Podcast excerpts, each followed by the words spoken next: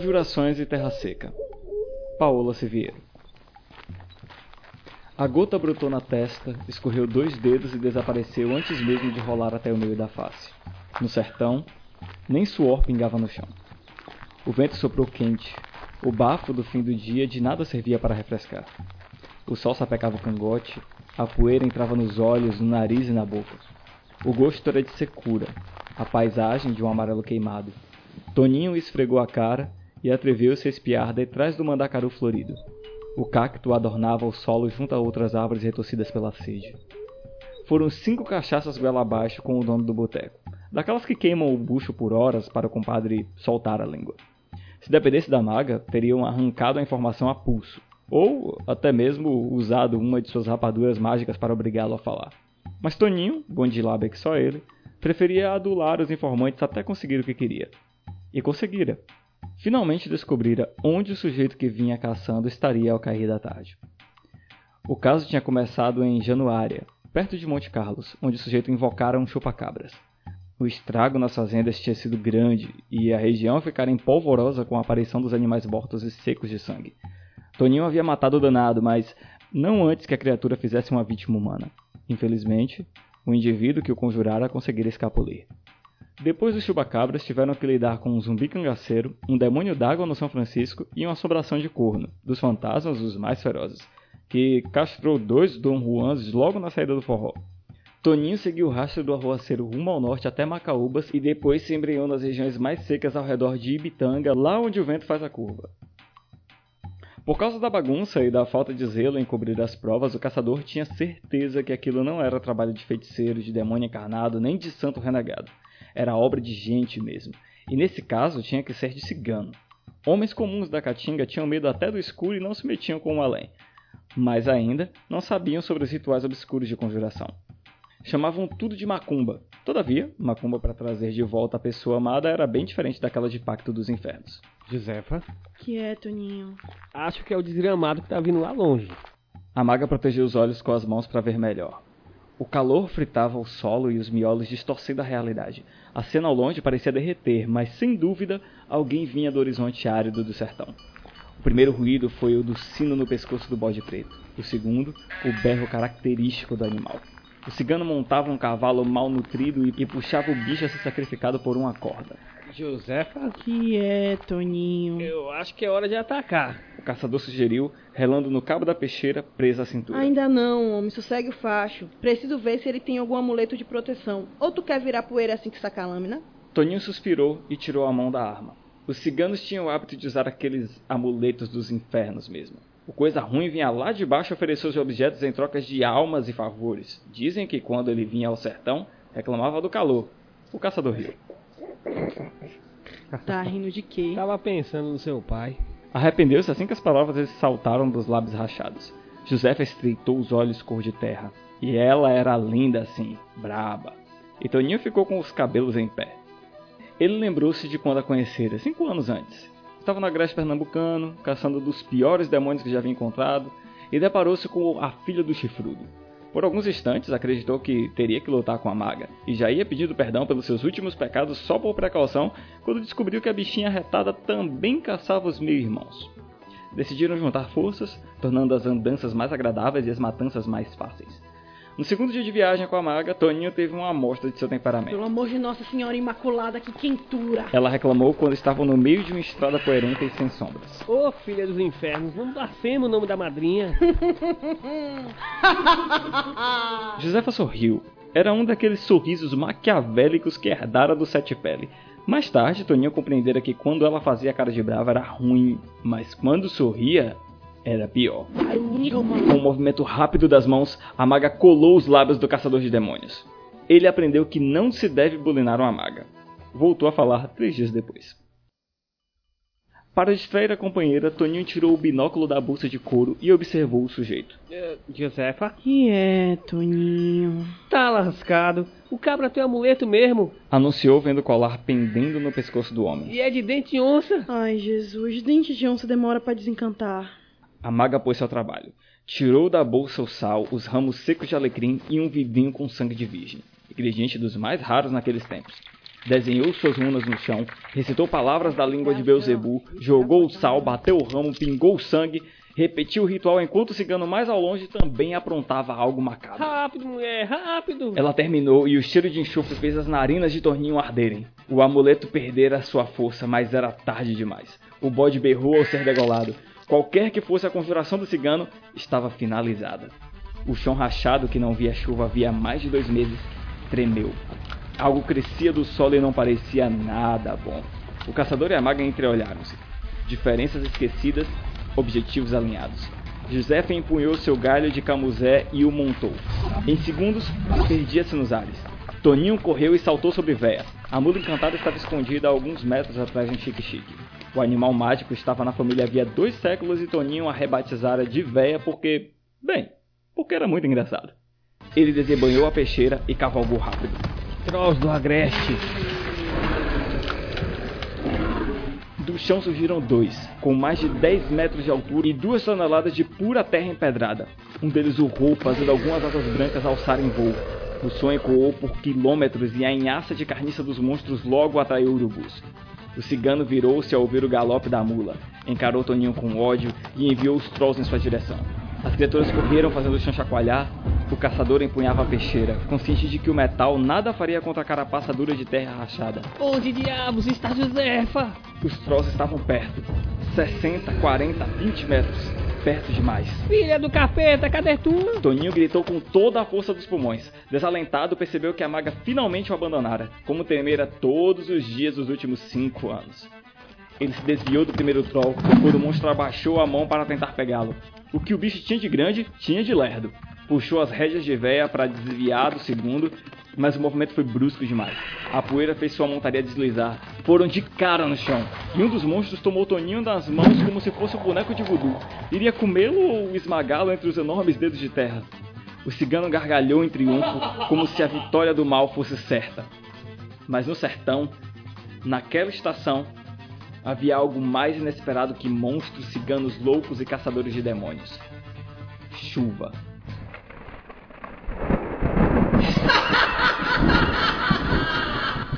A risada de Josefa botou a do cabra no capacho. Ela herdara do pai aqueles truques para amedrontar e lançava a mão do drama sempre que podia. Gargalhou de novo de um jeito ainda mais maligno, quando as nuvens rodopiaram rápido, feito um tornado, tapando o sol escaldante. As primeiras gotas atingiram o solo quente e evaporaram, formando uma névoa úmida com cheiro de terra molhada. A chuva começou tímida, mas logo desceu tal cachoeira. Os trolls do agreste berraram em desespero enquanto se dissolviam e Toninho foi arremessado ao chão sem cerimônias. Levantou-se rápido, montou na mula e contornou os monstros que tentavam correr enquanto as pernas gigantescas desapareciam em lama sob si.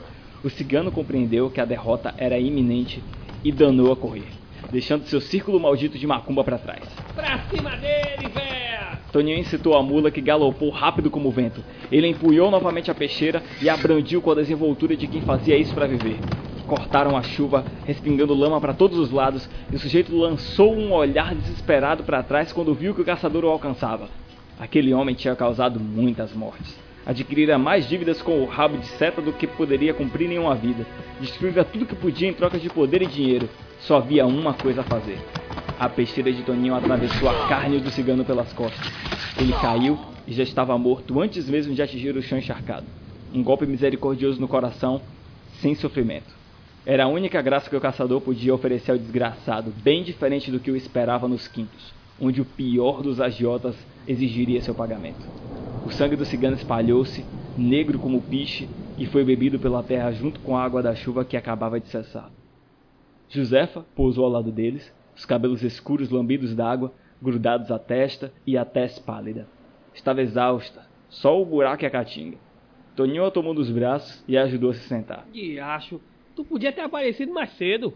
Por um momento eu achei que tu tinha desistido e me deixado para virar comida de troll. Tu não sabe que dureza de magia é preciso para fazer chover nessa lonjura. Bem que gostaria de me livrar de tu, mas acho que devo ter jogado pedra na cruz na encarnação passada. Tu é meu karma, caçador. Ele trouxe um cantil e a fez beber água. Deixou que a maga se recuperasse enquanto cavava uma cova para o defunto. Era mais fácil cravar a pá na terra úmida, por isso o trabalho não demorou muito. Ela só se levantou no final, talvez meia hora depois, para jogar sal no túmulo e recitar mais alguns encantamentos. Assim, o cabra não conseguiria voltar para assombrar ninguém. Armaram um acampamento mais à frente, acenderam uma fogueira para espantar os mosquitos e os espíritos, comeram fubá cozido e carne seca, e depois contemplaram o céu estrelado sem lua naquela noite. Josefa, Que é, Toninho? tava aqui matutando. Essa aventura dava um bom repente. Ela revirou os grandes olhos, mas a sombra de um sorriso perpassou seus lábios. A maga fingia se irritar com as composições dele, mas sempre se divertia com as partes mais engraçadas. O caçador de demônios, sentado na esteira de palha de pernas cruzadas, tomou nas mãos o pandeiro e quebrou o silêncio minguado ao começar a batida. Antônio Francisco da Teixeira, caçador de fera e besta, não é padre, nem é anjo, é o Toninho da Peixeira, pelo cigano picareta, conjurando seus capeta, foi três meses de estrada seca, muita cachaça e gorjeta, as donzelas suspiravam, onde quer que ele passava, era o charme do Toninho que a todos conquistava. Josefa não se aguentou e deixou a gargalhada escapar. Ela adorava a brincadeira. Levantada a voz, interrompeu o companheiro e cantou também. Se tu é conquistador, é de demônio. Tu passa a mulherada, já desvira o Santo Antônio. Porque nem macaca velha quer contigo um matrimônio. A maga era ácida, mas Toninho riu-se, pois gostava daquilo. Gostava das alfinetadas, da petulância, da astúcia. Observando a mulher de cabelos compridos sob a luz tremeluzente das chamas, pensou. Um dia, Josefa, um dia tu ainda vai ser minha. Toninho riu de seu próprio disparate e Josefa o mirou encafifada. Tá fazendo hora com minha cara, estrupício. E eu sou tonto de fazer isso, Josefa? Não, ele não era. Ria-se porque sabia da verdade. A maga seria sempre e somente de si mesma.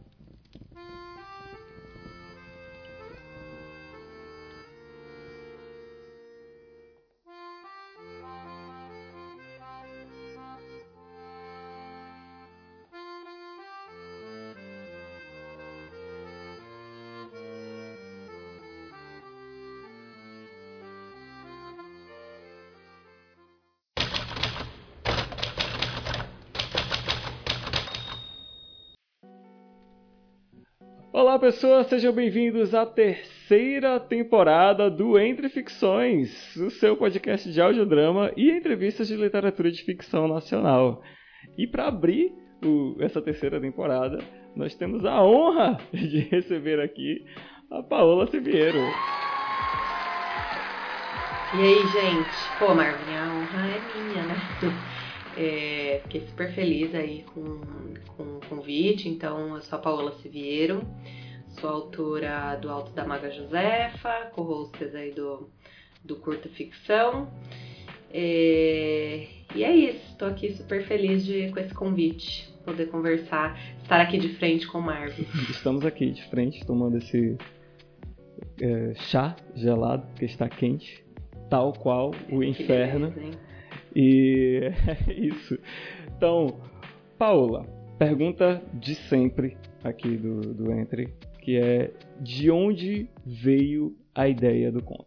De onde surgiu isso aí? Você mandou o conto Agreste Fantástico, Conjurações e Terra Seca, certo? De onde é que surgiu isso? De onde é que isso brotou da tua cabeça? Então, eu vou contar. Tem até. Recentemente eu até tinha colocado no, no Twitter que alguém tinha me perguntado, mas é uma, é uma história engraçada. A gente tava lá, sei lá, 2013, por aí, alguma coisa, tendo uma discussão lá no, no Facebook, no Clube de Autores de Fantasia.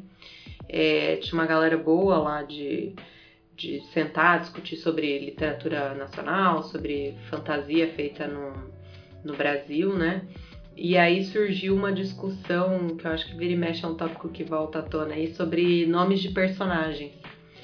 E aí a gente tava falando, é, por que será, né? Que às vezes a gente tá fazendo uma história, às vezes a história se passa em São Paulo e seus personagens são Mary e John.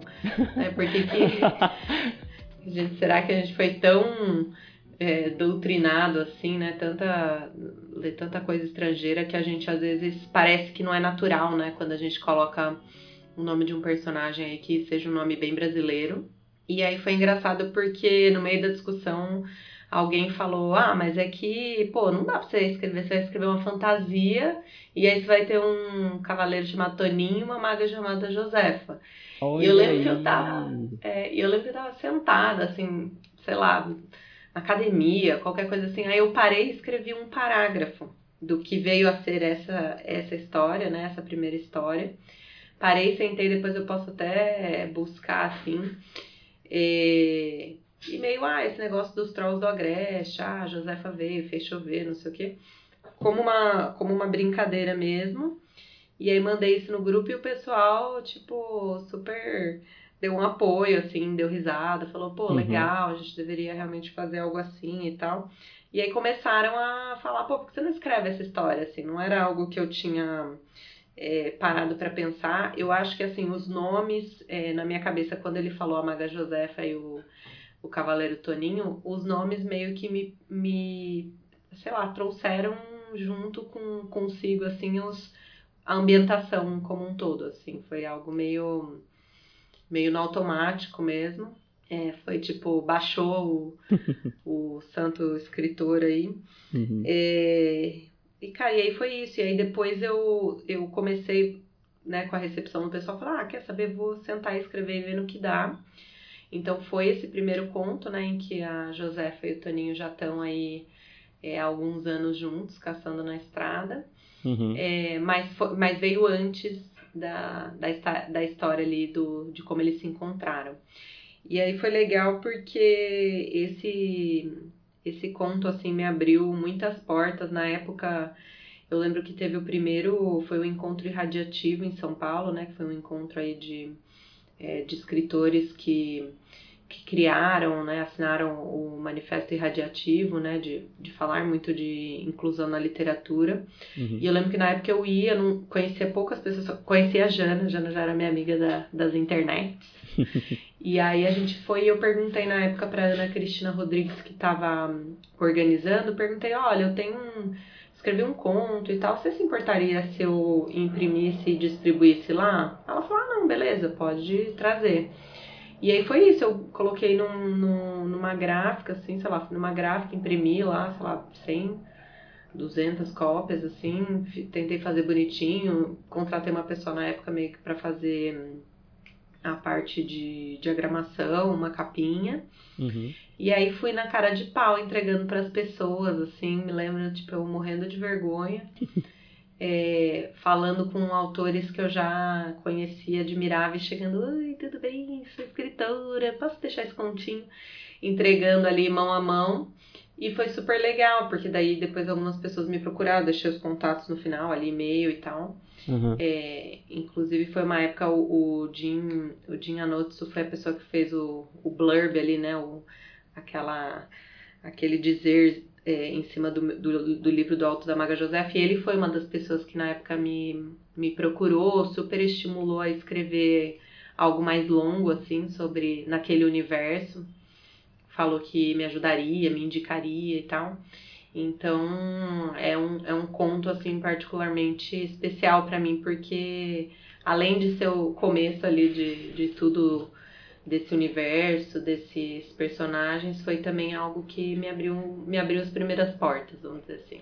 Assim, todo mundo aqui da equipe é do, do Nordeste, né? A gente fala de uhum. Feira de Santana, Bahia.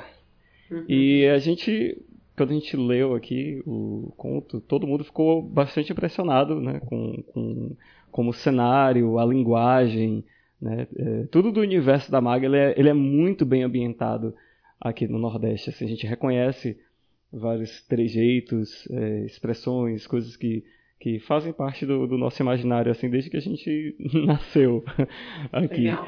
E aí vem a pergunta, tipo, você já teve uma passagem pelo Nordeste, algum contato é, mais pessoal com a área daqui, ou foi tudo pesquisa mesmo, assim, que você falou, não, beleza, eu quero fazer um universo, é, uma história ambientada né, nisso aqui, vamos lá, vamos pesquisar e tal. Como é que foi isso aí?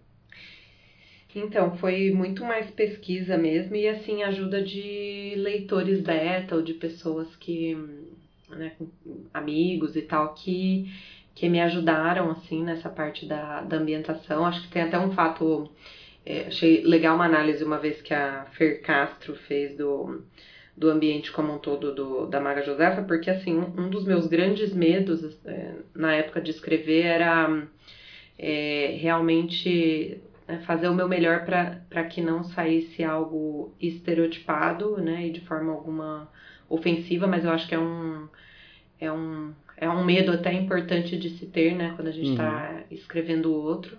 Com certeza. E aí eu tentei, né, é, reduzir um pouco essa, esse risco, vamos dizer, passando por, por pessoas que, que eram de diferentes estados do Nordeste, assim. Mas muita pesquisa e aí o, o acho que como eu tinha uma coisa de, de ser algo meio.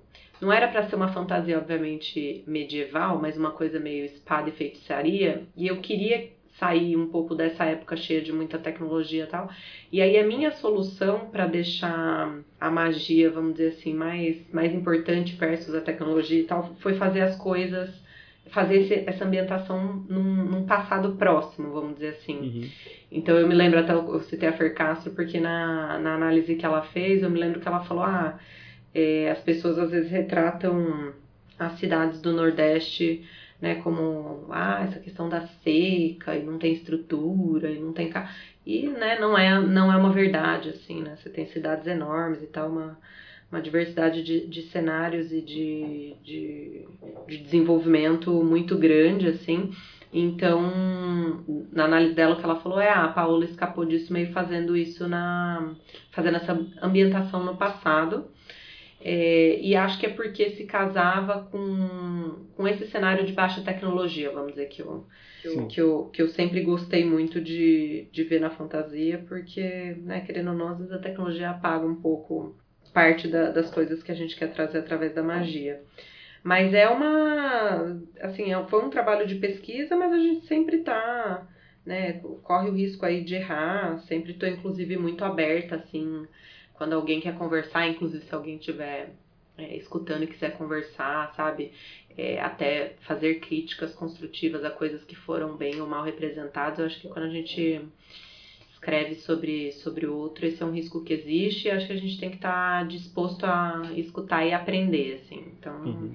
para mim isso acaba sendo algo assim muito muito significativo era o meu medo ainda é assim eu direto eu tenho fico pensando nossa se um dia ainda tem alguma coisa lá errada que eu nunca captei e um dia pô vou descobrir que eu escrevi alguma coisa ofensiva assim sabe vira e mexe isso é uma coisa que me passa é, na cabeça a gente tenta tomar o maior cuidado possível, mas é, existe o risco, né? Acho que a gente tem que se ouvir muito. E está aberto a, a, a, mudar o pensamento caso tenha alguma coisa nesse é. sentido mesmo. Então, há pouco tempo é, teve toda uma discussão aí nas redes sobre o fantasismo e se a literatura especulativa nacional ela tem uma identidade ou uhum. que na verdade é, a gente só emula elementos estrangeiros e tudo mais.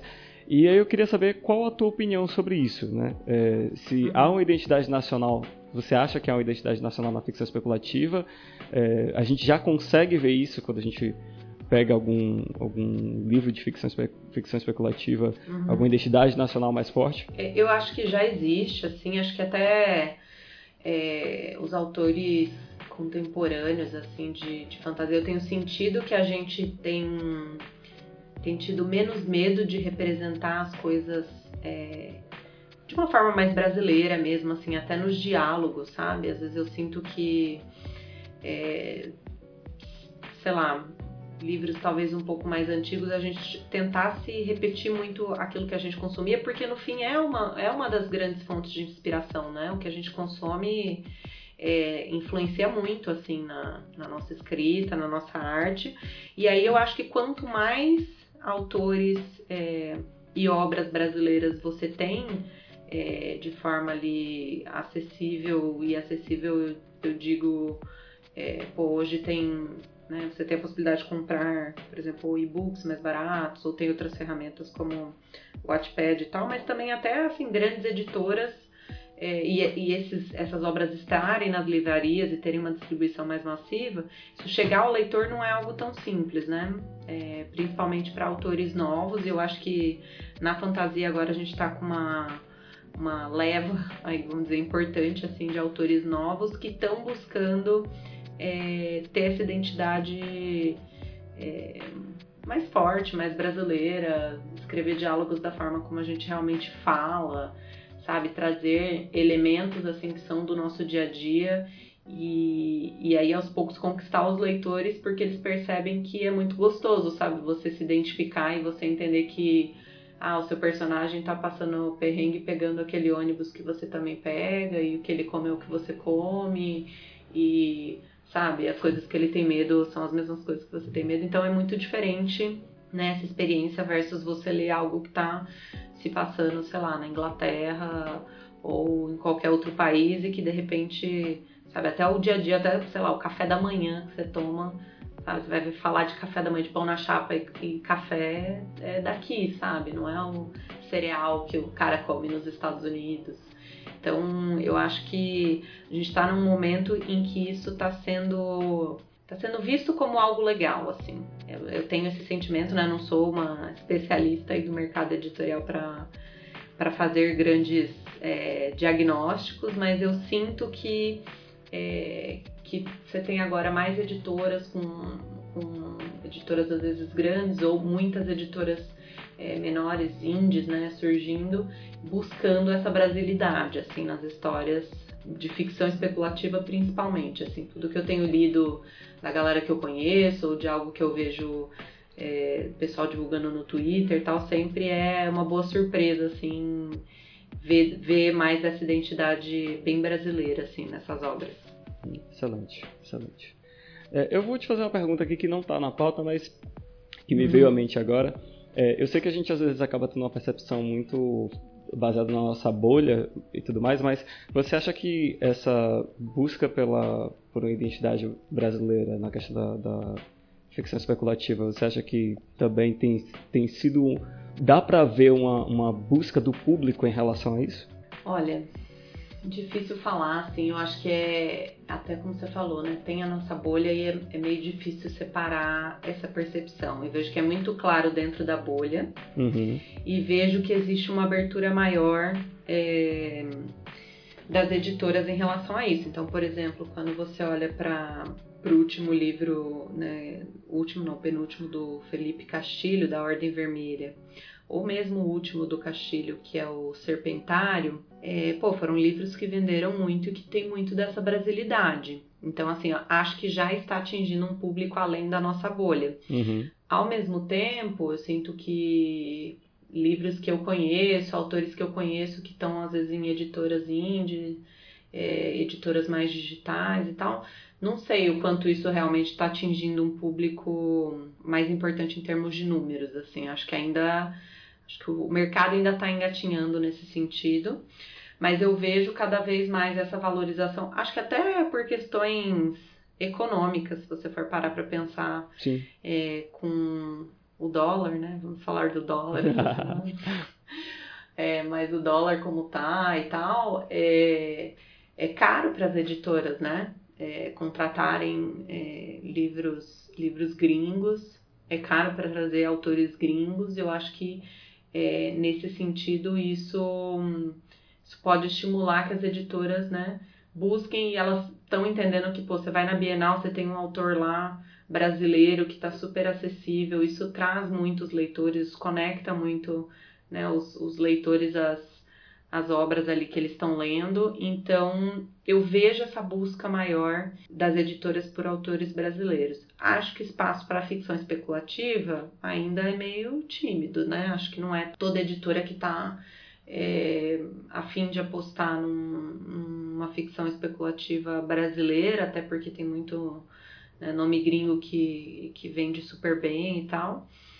Mas acho que está começando, assim. Acho que, acho que é um movimento positivo e acho que realmente sai da nossa bolha e aos poucos vai atingindo públicos maiores. Mas eu tô otimista, assim, em relação a isso. Excelente, excelente. Então, falando de mercado, né? O Alto da Maga Josefa ele foi premiado né, com o Odisseia na categoria de narrativa longa de fantasia. Foi um dos vencedores da categoria Literatura Fantástica do Prêmio Leblanc e foi indicado ao Argos em 2019. Então, véi, como foi. Como foi isso? Como é que foi a sensação de. Meu Deus! de repente você Cara, publicou foi... ali e é isso. Né? Não, foi meio louco, assim, acho que eu não, tipo, não, não esperava, assim, foi bem, foi bem surpresa, foi muito legal, assim, acho que carreira de escritor é uma carreira foda no sentido de que apesar da gente estar tá escrevendo o que a gente gosta de ler, eu acho que principalmente para quem quer um dia viver de literatura, é, reconhecimento é algo importante, né? Acho que, sei lá, é uma coisa que, pelo menos assim, para mim me estimula muito a escrever mais, porque por mais que eu esteja escrevendo para mim também, às vezes é, pô, saber que tem alguém mais que quer ler aquilo que você tá escrevendo dá uma, uma forcinha, uma forcinha extra. E e, cara, sei, sabe, eu ficava assim, meu Deus, o que tá acontecendo? Até porque eu acho que Pô, a Dame Blanche é uma, uma editora aí, a Clara e a Ana construíram algo super legal, assim, buscar realmente um formato que é um pouco diferente, né? Então a gente está falando de livros mais curtos, né? De novelas, de autores né? ali, acho que na sua maioria iniciantes, é, com histórias que trazem talvez uma, uma perspectiva, né? Um pouco diferente do que a gente vê na, vamos dizer assim, no mainstream, né? No, nas editoras maiores e tal, então não sei, acho que eu não esperava, assim, acho que elas fizeram um trabalho muito legal de fazer o, o livro chegar, assim, a um, a, um, a um público maior, apesar de não ser, né, uma editora, obviamente, que vai ter uma grana enorme para investir em marketing, acho que elas é, acharam caminhos, assim, para fazer, acharam, né, ficaram muito próximas aí a, a, influenciadores super relevantes que hoje enxergam, né, a Dame Blanche como essa, essa editora que traz é, obras legais e tal, obras diferentes. Então, acho que foi, né, parte do trabalho delas ali também de, de fazer isso chegar aos leitores, porque querendo ou não, muitos desses prêmios eles são Alguns têm uma parte de jurado, outra só indicação do público. Então, é dos leitores também. E muitas vezes, assim, eu com certeza eu sei que existem excelentes obras que foram lançadas no mesmo ano que simplesmente não conseguiram achar o caminho para os leitores, né? Então, uhum. isso é uma parte, eu acho que para quem está publicando de forma independente ou por uma editora menor, é um desafio, né? Para você ser lido em meio a, a, a, outras coisas que tem ali, né? Uma, uma verba de marketing maior e tal, que já tem nomes da, da, de autores ou de editoras que são mais conhecidos, é, é, um desafio, né? Tá todo mundo sempre com uma pilha, uma lista enorme de, de coisas que, que se quer ler, assim, então você achar um espacinho ali no meio daquela, daquela pilha e convencer um, um leitor a ler um autor que ele nunca leu antes é, é parte ali do, do desafio para você chegar até esse ponto né, de, de poder ser reconhecido por um prêmio. Então, para mim foi foi fantástico, assim, foi inacreditável. E aí foi engraçado porque eu não tava no, no Leblanc, a, a Ana foi, então ela foi me falando o que estava acontecendo, assim, eu fiquei uhum. super, super feliz. Aí no, no da Odisseia, a Jana tava lá e aí ela fez uma transmissão ao vivo, então eu tava super é, acompanhando de perto. E aí o único que eu fui foi o Argos, fiquei super feliz pela indicação, mas foi o que eu não ganhei. é, mas tô, tô com os prêmiozinhos aqui em casa, super, hiper feliz, assim. Uhum. É, e bem grata a todo mundo que, que deu uma chance, assim, sabe? Que de, e deu, dar uma chance no sentido de realmente ler, entre tantas outras coisas interessantes que tem por aí, parar e, e ler meu livrinho. foi, foi, foi muito legal. Beleza. Então, o que não pode faltar no seu processo de escrita? O que deveria faltar, mas não falta, é muita procrastinação. Todo mundo, quem nunca? quem nunca, sim. É, cara, e pra mim é, faz parte do meu processo, apesar de muita gente falar que é errado, eu escrevo e reescrevo durante o processo muitas vezes, assim. Então, pra eu engatar. Ai, me abraça. É, no livro. Eu, tipo, eu tô escrevendo um que eu já reescrevi o começo, tipo, 10 vezes. É, eu tô de novo. Então, assim, faz parte, principalmente quando eu tenho um tempo que. Ah, às vezes eu fiquei, sei lá, duas semanas sem escrever, eu preciso voltar, assim, eu não consigo. Não consigo, tipo, ah, deixa eu ver aqui da onde eu parei e vou pra frente, assim, eu preciso de muita reescrita, assim. Hoje eu já aceito que reescrever é parte do meu processo e é parte do que até da minha descoberta do personagem. Então agora eu tava é, reescrevendo aí parte da, da história em que eu tô trabalhando, Uhum. porque tinham dois personagens que estavam muito parecidos. Tipo, tinham conflitos ali. Eu falei, puta, não tem essa personagem aqui, ela não tá muito. Assim, não achei a carinha dela ainda, né? Qual que é a história dela e tal. Então, às vezes eu paro, penso sobre isso, escrevo algumas coisas sobre a personagem, aí beleza, achei, ah não, então ela é mais assim, mais assado.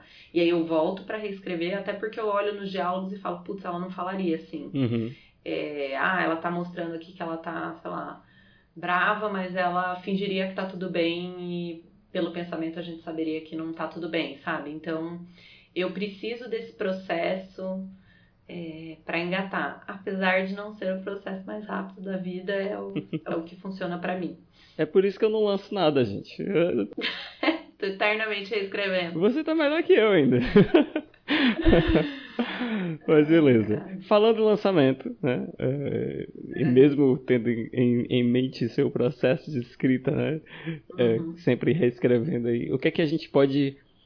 Ah, eu não vou dizer esperar, mas o que é a gente já pode aí construindo uma expectativa né, nos próximos meses, talvez anos, da Paula Silveira? O que é que pode vir aí pela frente? Então, gente, vamos controlar essa expectativa aí. Cara, já já teve coisas, é, é um processo meio complicado, né? Já teve coisas que eu terminei não- e desisti de, de publicar porque não ficou legal. Então eu sempre tento falar, é, meio que entender que isso faz parte do, do meu processo, mas eu tô trabalhando um- numa história que agora eu acho que tá mais. Eu tô mais satisfeita, assim, com a história, sabe? Eu tô me encontrando mais, mais na história Uhum. que é uma, uma história aí YA, né? Uma história para jovens adultos, vamos dizer, um público até personagens ali mais adolescentes. Tô revisitando anos 90, assim, que eu acho que foi, foram os anos da minha adolescência. Tem muita coisa.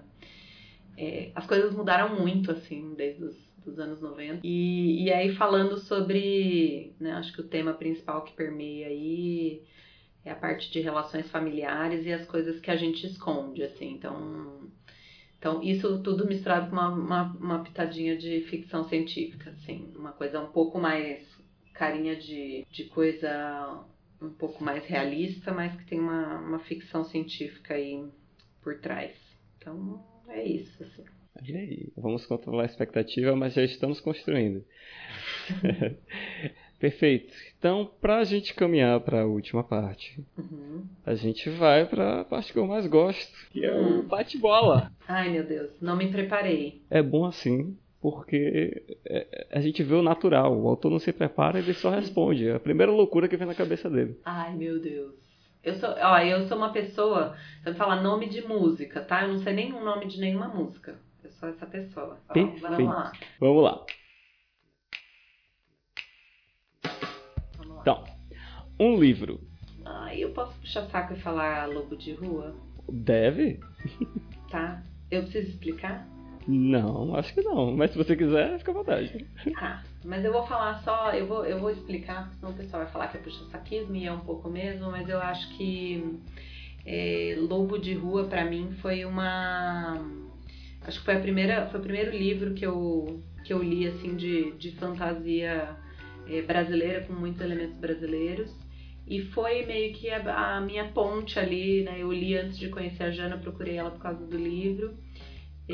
Foi o que meio que, que começou assim a nossa amizade, depois me trouxe muitas pessoas é, da literatura, é, seja através dos grupos ou a- através da própria Jana, assim, então um livro pelo qual eu tenho muito carinho.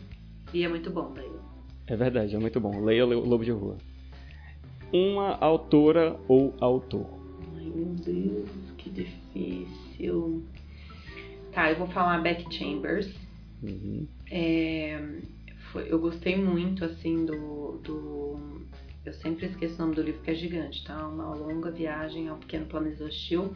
Porque eu acho que ela conseguiu é, fazer algo muito diferente com ficção científica, muito inesperado. E é algo que me inspira bastante, assim, ver quando um autor subverte ali os, os tropos do gênero. Um filme. Ai, meu Deus, é muito difícil.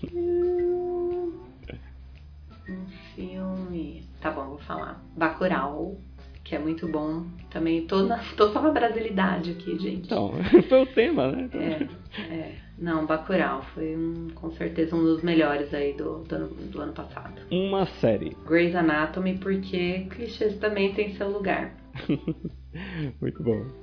Clichê só é clichê porque funciona, né? É o que dizem. Uma música. Você falou que não sabia nome de música.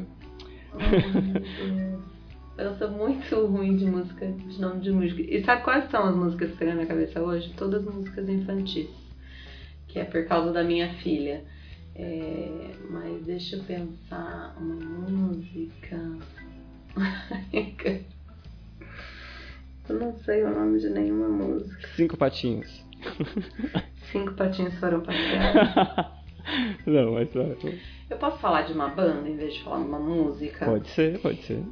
É que eu não lembro o nome da música agora, que eu falei que eu tenho esse problema, mas é, eu gosto muito de uma banda chamada Of Monsters and Men. Nossa, muito boa. É muito boa e eles têm uma música muito boa sobre uma libélula, né? Dragonfly, né? Acho que é isso. E eu, e eu gosto muito porque eles fazem, tipo, histórias em música. Então eu sou a louca da, das histórias. um personagem. Cara, eu, eu, posso ser, tipo, será que é muito narcisismo eu falar a Josefa? Acho que não. É, porque é o seguinte, assim, a Josefa, eu acho que ela tem muito do que do que eu gostaria de ser, assim, sabe? Ela é uma, uma válvula de escape enorme, assim, para mim, porque eu acho que ela é uma pessoa, uma pessoa ótima, né? Uma personagem muito direta, assim, sabe? Que que apesar de ser ali imortal, não tem, não tem tempo para é, levar desaforos ou discutir coisas inúteis, assim. Então, é uma personagem. Com certeza eu tenho outros mil personagens que quando acabar a gravação eu vou pensar, devia ter falado desse, devia ter falado daquele. Mas é uma personagem por, eu, por quem eu tenho muito carinho, assim, que é ba basicamente a minha amiga e aquela pessoa que eu gostaria de ser. Uma inspiração uma inspiração. Ai, meu Deus, tenho muitas. Cara, eu. Uma pessoa assim que eu acho. Tem duas, tá? Tem dois autores. Eu vou citar dois autores internacionais que são pessoas muito fofas e queridas, tá? Mas tem o, o Neil Gaiman, assim, é um. Cara, eu acho ele um autor e uma pessoa sensacionais, assim, então realmente é o tipo. Eu olho para a escrita dele, os livros dele, e eu olho, sabe, é, é o que eu gostaria de saber escrever, assim. Então, uhum. Ele, para mim, é uma, uma inspiração grande. É, e uma outra pessoa que, que eu acho muito maravilhosa, assim, até fiz o, o, no ano passado o curso dela do Masterclass e fiquei mais apaixonada ainda, é a Margaret Atwood, né, que além de escrever coisas maravilhosas, é aquela pessoa, sabe, sincera e fofa, enfim, ela é demais, assim, amei o, o curso dela, assim, acho que ela é uma pessoa é, que sabe muito e que está muito disposta a, a, dividir o que ela sabe e a transmitir o que ela sabe com mensagens, assim, muito muito impactantes, assim, então também é uma fonte forte aí de, de inspiração. É, eu, eu achei incrível você falar isso. Eu tenho eu, as duas únicas tatuagens que eu tenho, uma é uma frase de Gaiman no pulso direito e no pulso uhum. esquerdo uhum. é uma frase de Margaret Atwood. Aí, fiz, eu stalkeei antes na internet para fazer as respostas. É, claramente, claramente. certo. Arte para você é?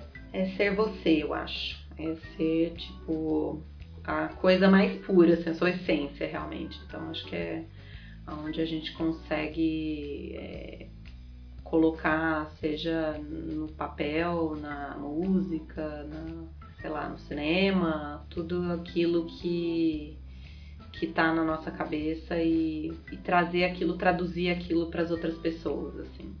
Acho que é isso. Foi uma resposta super vaga. Ah, não, ela foi. ela foi certeira. uh, a Josefa faz parte do Janaverso ou a Galeria Creta e Afins que fazem parte do Josefa Verso? Isso daí não sei. Eu acho que é só um verso aí que a gente ainda não sabe o que, que é, mas é, eu acho que deve ser a Josefa parte do Janaverso, porque a Janaverso é muito grande, gente. Tem muitas coisas. Tem outras aí conexões com outros universos de outros autores, então esperando aí ansiosamente, né, dona Jana, mais coisas e a gente tem ideias de escrever coisas juntas, mas a gente só procrastina. É isso que a gente faz de melhor. Como todo bom escritor, só procrastina. Exato. E por último, um conselho para novos escritores.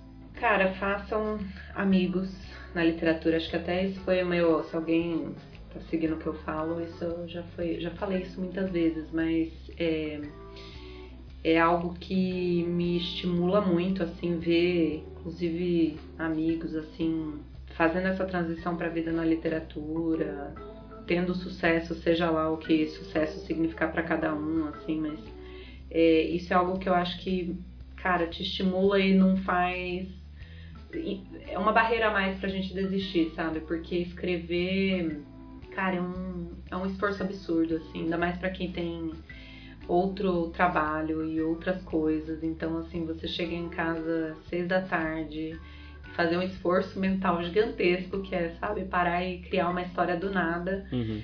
Putz, é, é assim, seu cérebro vai tentar te sabotar e falar, não, vamos parar aqui, ler um livrinho legal, deitar nesse sofazinho, ver uma série e tal. Então, cara, a, a, a chance de você né, tentar se sabotar ali é alta e muitas vezes são esses amigos que não vão deixar é, você fazer isso, né, com, com que é muitas vezes um sonho, assim. Então, para mim a, a, parte mais eu até meço a minha saudabilidade literária literária até vendo quão distante eu tô aí dos, dos meus amigos ou quando eu posso estar tá em algum evento ou conversar puta, pelo Telegram sabe então eu acho que isso ajuda muito assim a gente a, a continuar é importante ter um amigo que vai falar senta a bunda na cadeira e escreve né, que vai te perguntar e aí como tá a sua história com quem você vai poder discutir é, os problemas, o porquê que sua história não está indo para frente, que vão ler aquela página ou aquele parágrafo que você acabou de escrever que você achou muito bom e que vão te falar que está muito bom, sabe? Então, isso para mim, assim, é, é uma das grandes. É, é uma das, das melhores coisas, assim, de estar tá inserido, de, de ser escritor, é você estar tá no meio de, de tanta gente que está ligado um ao outro ali por uma, por uma coisa que todo mundo ama é, e ao mesmo tempo é o que vai te ajudar a se mover, principalmente se você tem esses problemas de procrastinar e começar coisas e não terminar e etc. e é isso. Então, Paola, foi um prazer te ter aqui, de verdade. Papo foi maravilhoso, gostei bastante. E pra gente fechar, eu quero te pedir para você falar mais sobre suas obras, onde as pessoas podem encontrar você, na, na, internet, nesse mar de coisas, e encontrar seus textos, outros textos uhum. e tudo mais. Então, beleza, eu tenho então o Alto da Maga Josefa, ele tá aí na todas as livrarias digitais, né? Hoje, por enquanto, só a versão em e-book. Você sempre me encontra também no, no Twitter, às vezes um pouquinho mais calada, mas estou sempre interagindo, lendo. É, se me procurarem, né, fiquem à vontade para me procurar, seja por lá, seja no, no Twitter como arroba no Instagram também. Facebook anda meio às moscas, mas de vez em quando eu, eu apareço. É, tenho também um conto na Trasgo, agora não vou, levar, não vou lembrar o número da edição, mas se vocês é, buscarem meu, meu nome lá na Trasgo, vocês vão achar um conto meu que está lá disponível também. É, e tem um conto também na segunda edição da Mafagaf. Então, por enquanto é isso. É, não é pouca coisa não. e da minha parte, né, é, eu tô com uma novidade aqui. Eu tô lançando hum. um novo podcast, que é o Vocês Entenderam Tudo Errado. Que é um cast produzido por mim, pelo lindo do Vinícius Souza, que vocês não conhecem, e narrado por Deus, exatamente. São pequenas pílulas quinzenais, onde, com muito sarcasmo e pouca paciência, a divindade vem esclarecer tudo que a gente teme e não entendeu, se faz de burro e gosta de se iludir. Não é um podcast religioso, vale salientar, muito pelo contrário. E quando esse episódio for ao ar, eu acredito que certamente o podcast já vai ter sido lançado, então eu vou deixar o link na descrição. Legal, quero ver. Ah, sim. eu tô muito, muito, muito, muito, muito feliz mesmo pelo papo. Inclusive foi muito bom para mim. Gostei muito também. Então, gente, muito obrigado por você ter ouvido a gente até aqui. Até o próximo episódio Até o mês que vem, que vai ter muita gente legal nessa temporada. E até o próximo episódio, até o mês que vem. E tchau. Valeu.